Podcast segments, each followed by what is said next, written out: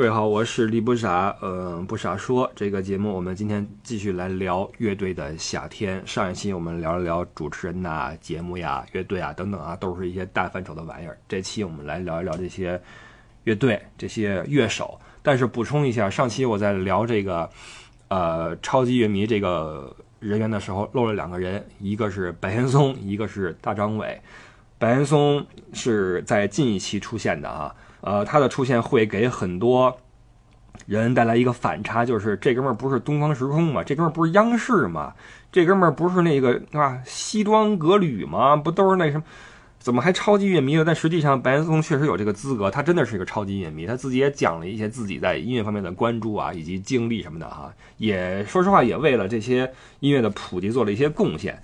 所以他的存在是还是还是 OK 的哈，毕竟他有着这个资历，有着对中国音乐和乐队的这些见解，他和很多其中的乐队也是朋友，而且这哥们有一个习惯，他的职业习惯是什么？就是讲话和总结的时候一定要出彩儿，不出彩儿的话，他觉得就当没说一样，这是他的一个一个职业习惯。所以这些乐队的人会说，哇，这嘴皮子太厉害了啊，太能说了什么的。呃，这样，但是他因为出现的比较晚，所以存在感也不是很强。呃，刚出现了一期，然后之后就要最后一期了哈。这是白岩松，那还有一个就是我们很熟悉的大张伟。大张伟是一个很好玩的一个人。呃，实际上对他的了解，我还是就接触比较早的，因为在我高中的时候，他的花儿乐队就火起来了，而且出道即巅峰。他的第一张专辑叫是不是《幸福的旁边》呀？太好听了。太好听了！他作为一个职高的学生，能够写出那样的歌、那样的歌词儿，简直就是天才。呃，后来还有很多的知名的音乐人去翻唱过他的作品，比如说他的《静止》啊，杨乃文唱过啊，《寂寞围绕着电视》，垂死坚持在两点半消失，多希望有人来陪我度过末日等等，包括。稻草上的火鸡，呃，那样的美丽，什么什么这那的，很多很多的好歌，而且它的歌词里面很简单的一些歌词，但好像又又藏了一些呃，并不是很深的小深意在里面，让你能够去琢磨一下，去反思一下。这个让当时的流行乐坛简直是刮起了一阵劲风啊，一阵朋克风。因为那时候好像是我们第一次听说朋克，以前都是摇滚，就是流行。那时候我们已经听很多流行音乐了，什么陶喆、伍佰、熊天平、许茹芸，就是说上华那波人哈，包括滚石那波人，周华健呀、苏慧伦啊、莫文蔚啊。呃，包括以前的飞碟唱片，什么小虎队啊，包括种种吧，王菲啊，这王菲是哪儿的？百代的，对吧？这帮大牛啊，一直在向呃内地输入着新的东西。但是内地有这么一个乐队异军突起，然后一下占领了当时音像店的 主要的一个播放位置。那时候音像店特别逗哈，那时候也没有什么扰民这一说，街上就是你很容易发现那些音响店。就是卖那些 CD 的，卖磁带的，都放一大喇叭，天天搁那放，呃，放那些巨流行的玩意儿，要么就放《心太软》，要么放那个动力火车的《当》啊，那时候《还珠格格》正在热播。然后花儿这个其实放的倒不多，但是花儿是那时候是真的火，他们的专辑第一张出道即巅峰，太好听了，呃，乃至我认为后面他们的任何一张专辑都不如以前的好听，包括后来的巨多人合唱的什么洗刷刷呀，什么。呃，倍儿爽啊什么的哈，都我觉得这都是大张伟就是就就是就是瞎玩玩出来的。但那时候的花儿乐队的那些作品是真正的有内容的、有内涵的，而且是好东西啊！我觉得大家有兴趣可以去听一听，叫《幸福的旁边》，去找一找这张二十多年前的一张专辑。你们听完之后会发现，大张伟其实并不只是一个神经病啊，他还是有自己的思想的。啊，大张伟这个人我非常的喜欢，就是他首先一点啊。他说话不是很利索哈，就是说话有有点结巴，或者说特别快。为什么？这是因为他的嘴跟不上脑子，脑子太快了。首先是性子急啊，性子急的话，就会你就会想第一时间把你想的东西表达出来。但是你想的东西又如此之快，以至于你如果不飞速的去说的话，你可能就忘了。就曾经我有这种感觉是什么时候呢？当我写些东西的时候，我写些东西的时候，然后我敲键盘是根本就就就敲不过来。我敲的再快也追不上我脑子里面这个呃这个句子出现的速度，就很难受。所以我特别理解大张伟说话很不清晰或者什么的这种感觉啊，我特别理解，因为脑子太快了。这不是个一般人，就是神经病。你注意，神经病不是个坏词儿。待会儿我去评价彭磊的时候，我也会说这就是神经病，特别好玩的神经病。我特别喜欢大张伟，而且，嗯，大张伟的存在到今天他已经是。已经是看透了，就是什么朋克，什么摇滚，我就逗你们玩儿。我现在就是就是我自己在这嗨呢啊！你爱喜欢不喜欢我，我稍微的蹦蹦蹦蹦，你们就跟我大合唱了，就就就这样。我觉得他是实际上是活得很高级的这么一个人，他完全就大智若愚，他在装傻，你知道吗？就就就逗你玩儿。实际上大张伟，然后倍儿贫，你注意，贫嘴的人脑子都快。因为他的思维，他的这个对语言的应用要比你要高一级，才能够让你觉得好玩，让你觉得幽默，对吧？幽默是一种技巧，所以大张伟是个聪明人，非常聪明的人。那他来这个节目的时候，我特别的开心，因为他是元老级的人物，他跟他跟李鹏是一个时代的，那时候都在五道口那儿唱歌什么的，都是一波的人，只不过后来花儿队解散了。就很可惜，然后后来也没有那么多好的作品，而且后来陷入了一些抄袭风波等等的哈，就不说了。但他来之后，我特别开心，而且我很喜欢听他讲话。就像我之前说的一样啊，就是这节目吸引我的一点也是，这里边的京腔特别多，然后听起来很自在。因为这个以前我还没有这种体会，就是那时候我回北京也频繁，他现在我回国经常也不回北京，去别处，然后我身边也没有这种语言环境，就有人跟我来讲北京话。就是我自己录节目的时候，我自己听的是是是我自己说话，但是。别人的话就就你知道啊，呃，当我看到一个节目里边都这么聊天的时候，要觉得很很开心啊，像高晓松、什么彭磊、什么李鹏、什么赵子燕什么的，这帮人都是在讲北京话，我觉得哎有点意思啊，有点意思。但是呢，如果你觉得北京话不好听，觉得难受，那就遗憾了啊，就遗憾了。这确实是北京确实沾了一些光，然后导致有这么一批乐队出现啊。但是之后肯定是这个乐队这个玩意儿肯定是。越来越普及嘛？你看现在也有一些这个方言乐队出来了啊，九连真人，包括很多在其他地方出来的乐队，你像什么痛仰、什么海龟啊，这都是别墅的哈，也都非常的出色啊。这东西它这个这个艺术跟地域没什么关系啊，没什么关系，只不过一个地方可能走的比较早一些。OK，呃，说回来，说回到我们这个节目的这个主体，就是这个乐队身上。那么三十一支乐队哈，我打开了一个页面，有他们的名字。你现在再一看，有很多都你都你都忘了。你真的忘了？你比如说猴子军团，呃，醒山，嗯，茶凉粉，呃，还有什么？你都不怎么记得了啊？葡萄不愤怒，你一说，我这么一说，可能你觉得哦，对，是是有这么一个乐队，但是唱的是什么歌，你好像没什么印象了。包括果儿 VC 啊，果儿 VC 因为一开始车祸了，后来又回来了一次，但是也表现平平啊，就就过去了。所以，一个乐队它的这个这个作品真的很重要啊。那什么叫好作品呢？我觉得无非就是让人听了之后有共鸣的，要么你旋律好听，要么你词儿好，要么是你的这个唱出来让觉得舒服，就这么简单，对吧？那么，如果你这几条都不满足的话，那就很遗憾了。你比如果儿 VC 其实还挺有名的啊，就是当这个节目的第一集开始的时候，我看到这三十一支乐队的名单的时候，其实我也有很多不认识的，我认识的也不多。你像我，也就是知道什么新裤子，当然知道了哈，大名鼎鼎哈，新裤子。但是很遗憾，我几乎没有听过他们的歌，我只是知道新裤子，因为他们太火了。反光镜也知道啊，反光镜是自己人啊，因为我们一会儿要第一个说反光镜。那像其他的都不是很熟悉了啊，就更别提什么 Vogue Five 什么邦邦什么乐团了，那都太逗了哈。你看到 Vogue Five 和邦邦之后，你会觉得这是一支经纪公司很努力的乐队，就是他们在。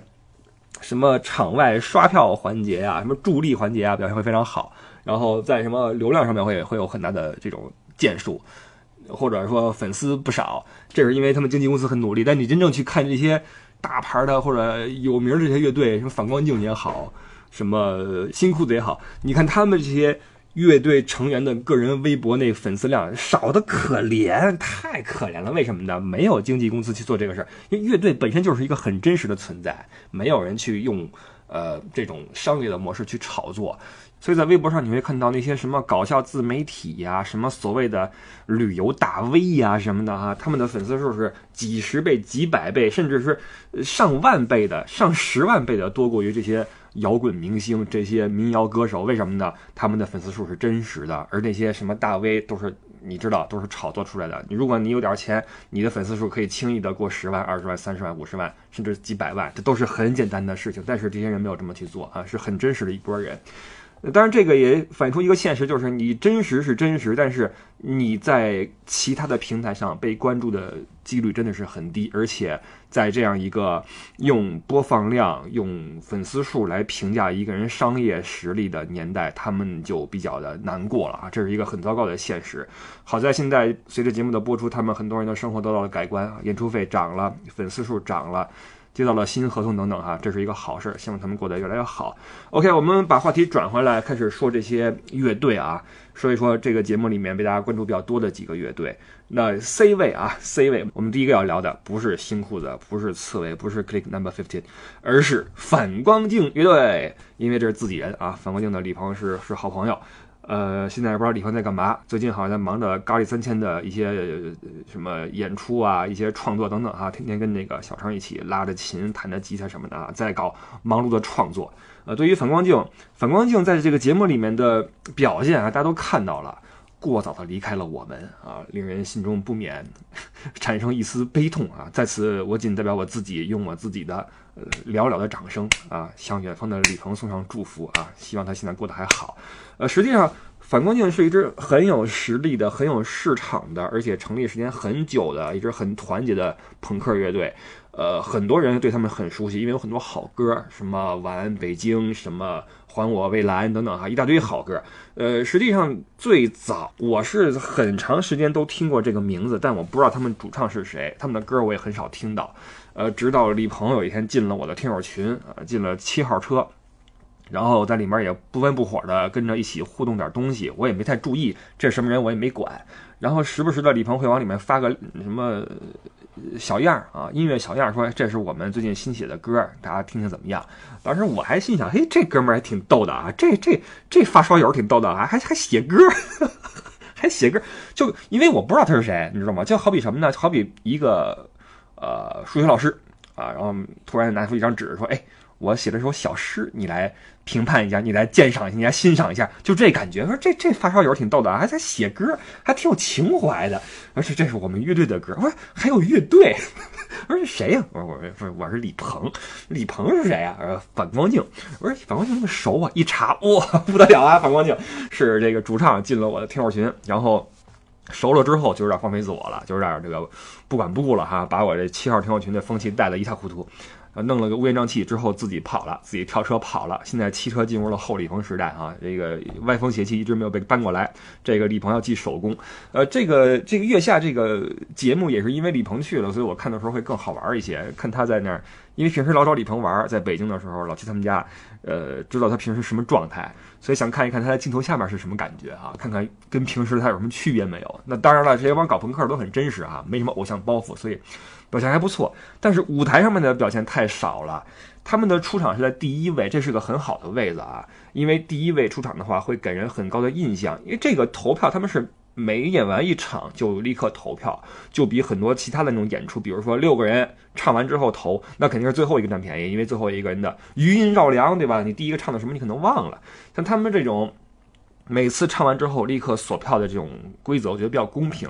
而反光镜他是第一个出来的，那第一个出来的话，只要他够炸、够燥、够抓人这个心魄的话，就会使得自己得分比较高。这实话实说，因为当你听了十个比较燥的乐队之后，第十一个还给你玩燥的话，可能他的票数就会低一些，因为审美开始发生疲劳。这也是为什么思思雨帆后来一下就起来了，因为燥了整场了，突然来一个。什么什么嘎嘎酷，就来来来个这个啊，你就你就觉得哎有意思啊，这好玩。所以反光镜其实我觉得第一轮票数比较高是比较成功的，因为他们是第一个出场。当然我这个不是说在贬低他们的实力或者怀疑他们的实力，他们确实有很好的现场互动的能力，因为他们的现场我也看过。尤其他们选了一首《黑姑娘》这首歌，这首歌很讨巧，因为这歌是很讨女孩子喜欢的。为什么哈？其实咱们听歌啊，你要注意歌词。歌词是一首歌的灵魂，以及主唱的这种心态的反应。所以，为什么反光镜这个乐队有这么多女性的歌迷？包括《黑姑娘》这歌，为什么是现场合唱率、姑娘合唱率最高的一首歌？因为你看这歌词儿啊，非常精准的直接还原了男生找女生搭讪的环节。首先，我们要肯定一个心理现象啊，就是女生在被搭讪的时候，她的内心其实是首先是愉悦的。因为这对他来说是个首肯。那为什么我不去搭讪别人，去搭讪你呢？因为你让我中意，你让我为你心动，对吧？这首先是个肯定。当然后边的事单说，因为可能是我是个无赖，我是个流氓，我找你去什么套话什么的，可能你不喜欢我，但是首先你得到了我的肯定，所以我觉得女生被搭讪的第一个反应肯定是心里面会高兴一些啊。这个实际上跟我或者说我一直以来的想法有冲突，因为秉承着走一个好少年的路线的我来说。呃，一直觉得搭讪就是流氓，就是耍流氓，不能这么做啊。然后一直耽误了好多事儿啊，所以这辈子几乎没跟搭过讪，就很后悔。然后后来发现了这个道理之后，也过了那个时候。现在在搭讪的话，人只能认为我是问路的，或者是问时间的哈。你一个叔叔来干嘛哈？好，我们说回这个歌词儿，《黑姑娘》啊，第一句是什么？姑娘不要匆忙，放慢你的脚步。就是我们在搭讪的时候哈，是有套路的。首先你得让人停下，对不对？你说哎，那个姑娘，或者说哎。那个美女说：“哎，怎么怎么样？你得把人叫住。”所以他第一句“姑娘不要匆忙，放慢你的脚步”，他这个发音啊，不就给就很很放松的状态啊，就 哎，这姑娘哎，就这么一下。第二句是什么？不要不要，谢谢大家躲开我的目光。这句话其实是个激将法，就是你别害羞呀，你别怕呀，我在追你呢。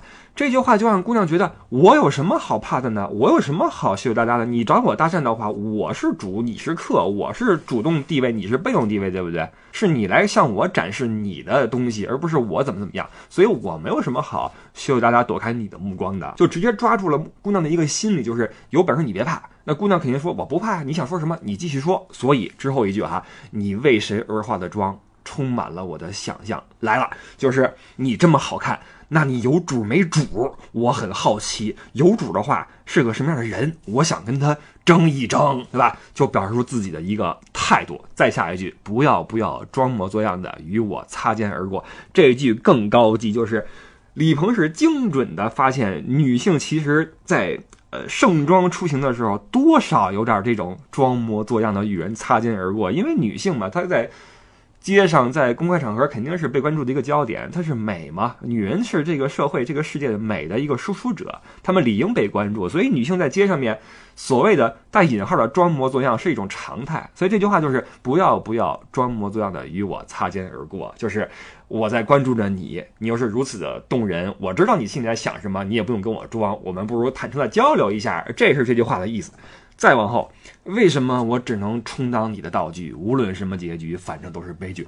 开始装可怜啊，就是你看我这怎么都追不上你，追上你的你也不鸟我，或怎么着，把自己放在了一个哎特别被动的惹人怜爱的位子。那我弹着琴，我这儿摇摇晃晃的哈，放慢你的脚步，然后什么，反正都是悲剧。有什么好悲剧的？其实不一定是悲剧，只不过摆出这么一个姿态，又撩人，又可怜，又洞穿女孩的心思。所以我觉得这个歌词是非常抓女孩的心的，而且我很上口。就李鹏他们的歌都是很上口的歌，而且这三个人，在我看来哈，这李鹏、老叶啊、叶景莹，包括贝斯老田啊、田庆华这三个人，其实他们的气质还是很相符的。就是就像亚东说的，这是一个很开心的乐队。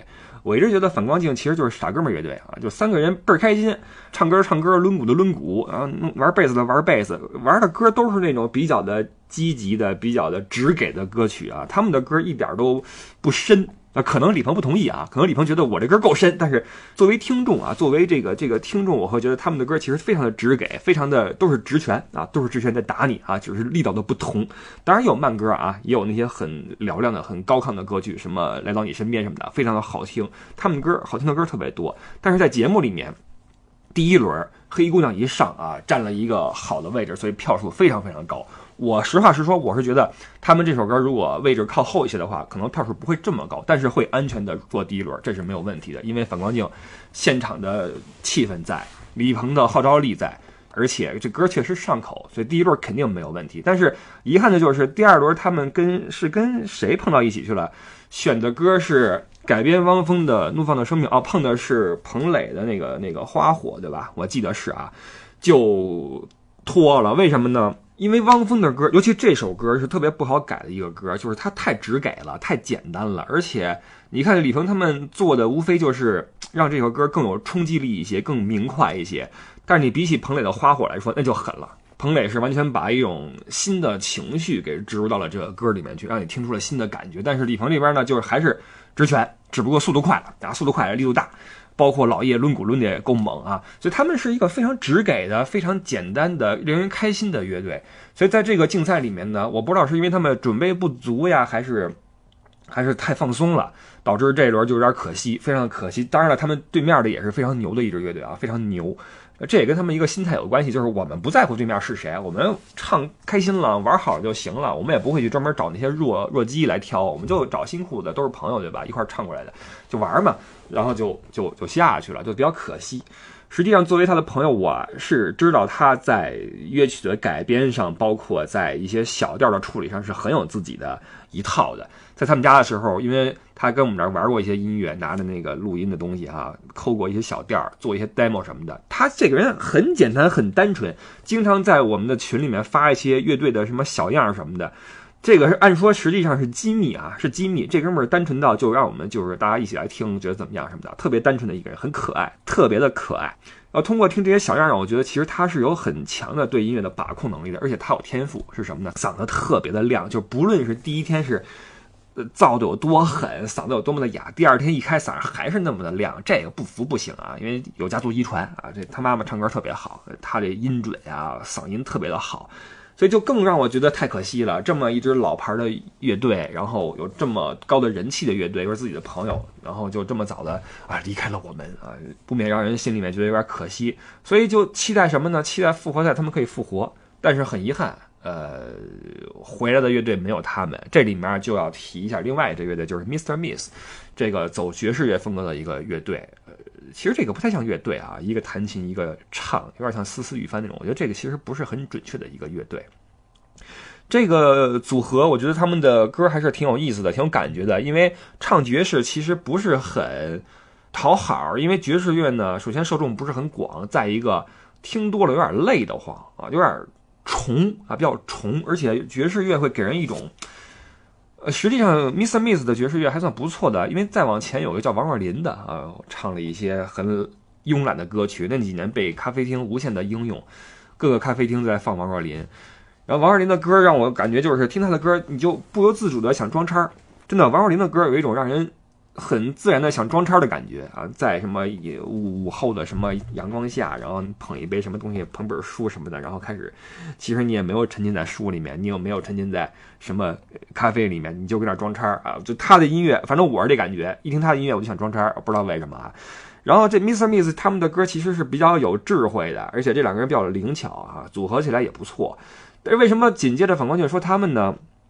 因为在复活赛的投票环节，嗯，生出了一些芥蒂，就是 Mr. Miss 通过一些拉票的形式，使得自己获得了更多的支持，而挤掉了反光镜的位子，从而实现了复活。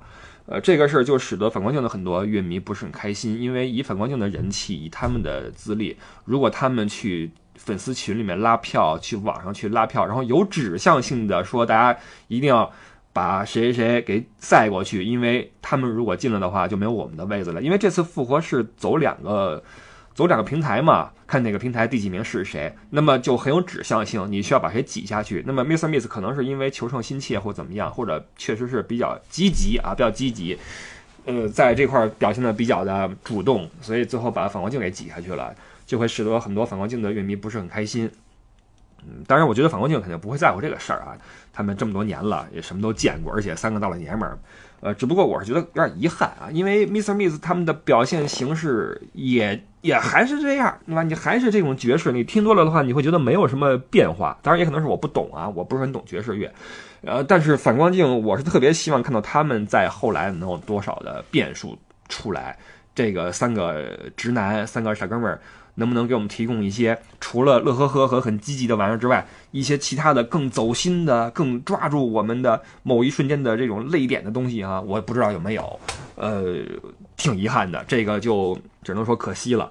那留恋这边呢，这个小姐姐很漂亮哈，俘获了很多人的这个心，呃，确实很智慧。首先，这个节目里面你会发现很多女人的美丽不是因为漂亮，而是因为她们有才华。或者有闪亮的灵魂，这是很可贵的一点。就是女人的美一定是来自于她的灵魂和能力，而不是脸，但是很遗憾，在很多其他综艺里面靠的就是脸嘛，靠的就是就是这个妆嘛，对吧？所以在月下里面，这些女性们其实很值得大家关注。刘恋就是其中一个，她的嗓音就不说了哈，很独特，而且唱腔很独特，也很漂亮啊，非常的漂亮，而且在嗯进行一些即兴的时候有很好的表现。当然，实际上爵士乐是比较容易跟 freestyle 结合在一起的一种形式，因为它的吐字也好，唱腔包括音节的长短来说都比较自由，它不像。摇滚、朋克这种的，你必须有一个对仗啊，也比较工整的一种格式，它不需要。但尽管如此，留恋在一些环节的表现还是让人眼前一亮，所以这个还是挺挺有意思的一个组合。然后那哥们儿也挺逗的哈，边上那个男士。老被留恋说很贱的那个，贱兮兮的笑一笑，一看就是很 nice 的一个人，挺可爱的两个人。然后呃，爵士乐就是这样，我不是很懂啊，反正听几次就就就够了。然后他们也就是在复活之后，很快被其他乐队超了过去，尤其是 Click Number Fifteen 啊，表现很抢眼，立刻就强势复活。与这个 Mister Miss 成为了一个巨大的反差。呃，Click 这个这个乐队就很典型的是一个很讨喜的乐队，因为这两个人的性格和形象实在太鲜明了。Ricky 是一个，首先他的这种肢体语言是能够抓住你的眼球这么一个歌手，你听他的歌必须得看现场，因为看他动。你不能够只听他的声音，你要看他动。他一动的时候，他所有的这种歌里面，因为他们的这种 funk 对于我们的一般的这种听歌的土人来说是比较的新潮、比较少见的。你只听这些 funk 的话，你会有点不知所以。呃，就你觉得啊，这个歌好像哪儿都在动，好像身体哪儿都在动。你听着你想动，但是你如果看不到主唱的这个风采的话，你会有点不知道这个套路。但你一旦看到 Ricky 在台上面的这种表现，他的着装的时候，就这事儿就对了啊，就对了。所以 Ricky 是一个你必须要看现场的这么一个人，而且这个人很有魅力在哪儿呢？他很真实，性情是一直在外露，他的喜怒一直是在脸上挂着。他在票数不够高的时候，那个脸上的那个委屈和不甘是如此的明显啊，让人觉得太可爱了。哎呀，就觉得这个哥们儿特别的真实啊，所有的脆弱和不甘都在脸上写着，特别的可爱。啊，边上那位就是一牛人了，杨策大神。杨策绝对在这个乐队里面，他虽然不开口，但是他所占的比重绝对是至少是百分之五十。因为我听到过太多人直接直言不讳的说，我太爱杨策了啊。一个乐队里面被爱的人，居然是旁边的一个键盘，你就知道他的魅力是有多么的大。确实，连我一个老爷们儿，我都觉得杨策太有魅力了。这哥们儿走街上，可能你不会注意到他。很多人说他帅，是因为他后来发型改了，发型改了，而且他，你去持续关注他的话，你会发现他的帅在哪儿呢？在他自己的一种。状态就是他不会在乎外界怎么样啊，只是在沉浸在自己的世界里面一种状态。所以你看他，不论是复活了也好，还是淘汰了也好，他都那样啊。就我就是这个样子，你让我说话我就说两句，你不让我说话我就不说啊。我就是这么一个人。呃，我特别喜欢他的一点是什么呢？他在音乐里面的这种投入令人非常的羡慕。就是，实际上我觉得一个人的成就是和你在你所从事的事情的投入度上有直接关系的。当你有这个能力，你热情是不够的，你得有持久的这种毅力也好，或者说持久的热爱也好。但他在这方面表现的非常好，而且这里面还要加上天赋。他说过一句话让我特别的印象深刻，就是平时我杨策不算是个人，只有在键盘上面我才是我。这句话让我听完之后心里一紧，就是这个世界上是有多少才华横溢的人，实际上他们在日常的很多其他方面是。异于常人的，就是我们可以正常的喝水、吃饭、社交、睡眠，但是很多才华横溢的人，他们可能吃不香、睡不好，而且不会跟人说话。他们在平时的生活中是如此的弱势，如此的去躲避其他人的目光，但是当他们操起自己喜欢的东西的时候，他们是如此的光彩夺目。有很多人都是这样，所以当杨策在键盘上大放异彩的时候，我其实是。当然，这事可能不对啊，可能是我猜错了。但是我觉得他在现实中肯定有一些异于我们常人的地方，肯定有。所以我觉得，与其你去欣赏他，你去崇拜他，你不如去用心的想一想，这样的人他在平时是不是，呃，也在有着一些和我们常人不一样的东西，或者经历过一些我们常人没有经历过的不好的东西。我觉得一定会有的，一定会有。但是他在舞台上实在是太帅了，这哥们儿谈到动情的时候，就那。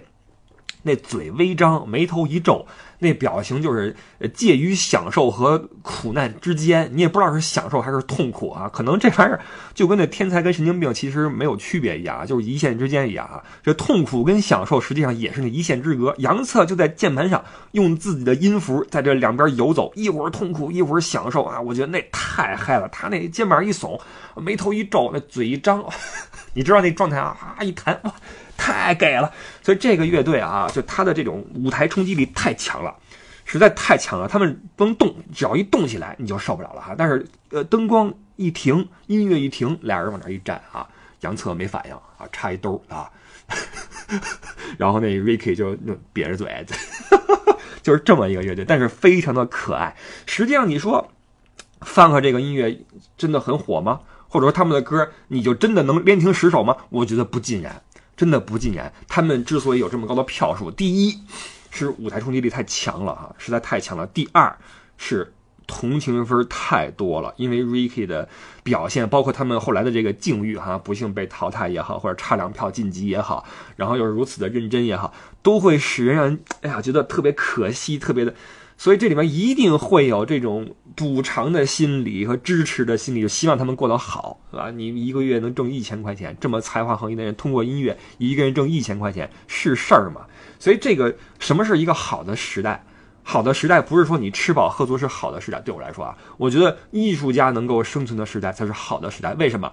艺术家需要钱，艺术家永远是需要被人用钱去养的，养他们的人要么是投资人，要么是大众。当大众的钱能够养活艺术家的时候，那么这个时代一定是最好的时代。为什么？只有你吃饱喝足没事儿干的时候，你才会有闲情逸致去琢磨艺术；只有你兜里有子儿的时候，你才会在有闲情逸致去琢磨艺术的时候为艺术买单。所以，当一个社会所有人都能够为艺术买单，这一定是一个富庶的国家，这一定是一个好的时代。这是我的理论。所以，我们现在这个时代。呃，我希望它是在越来越好，但是在这个过程中，肯定是有很多艺术家过得不是很好，所以，呃，Click Number Fifteen 一定是其中的一支啊。你你包括很多其他乐队在做自己的主职的什么编程什么的，然后业余的去去唱歌，唱的那么的好，居然还要不得不做一个主业，这真的是没办法。所以这个节目也给了我一个很大的启示，很大的启示就是你的一个爱好或者你的一个特长玩的再好。你未必能够通过它挣钱，未必能够通过它吃饱饭，所以一定要分清主次，让自己过好先。所以为什么我的节目现在不在每周日早八点播出？我们坚持了两三年的传统，我们现在打破它，为什么呢？连赵子健这样的人，连 Ricky 这样的人，这帮大牛、大天才都要先把自己的主业做好，然后再去把演出搞好，再写歌。我为什么要把节目放在我生活的第一位呢？懂我意思了吗？啊，好，这说歪了啊，回来。所以这个 Click Number Fifteen 我是我也很喜欢的一个乐队，但我实话实说，我对他们的喜爱。情绪上占有更多的成分，而在音乐性上面，实际上我对 funk 并不是那么的感冒啊。你让我练听几首 funk，可能我就我就真真真放了，我就真不行了。就不论是爵士还是 funk，我都不是很行。但是我这人比较的。比较土啊，我就听点流行，听点什么说唱还行，听这那我爱听什么呢？我爱听后摇，这个我是很喜欢的，包括 New Age。但你要真给我听什么爵士，我受不了。爵士你找艾迪，艾迪天天放爵士啊，那那老爵爷受不了啊。OK，这个是 Click Number Fifteen，然后还有什么乐队啊？我们说说那什么吧，说说 Top Five 啊，说说那个前五名都是谁啊？都是谁？第一新裤子啊，先说说新裤子。我这期又这期是不是又到时间了？差不多了哈。这么着吧，我们。再停一下啊！我们这期是中，本来说一期说完的，看来又说不完啊。好吧，这个月下结束之前的中篇啊，先说到这儿，我们先停一下，我待会儿剪个辑放出去，然后待会儿我们再接着说下篇。OK，呃，这里是不傻说，我的新浪微博艾特李不傻，入听友群的话，乐游 E D D I E 啊，L E Y O U E D D I E，L E Y O U E D D I E，公众号是不傻说。OK，感谢这次的收听。下篇再见，拜拜。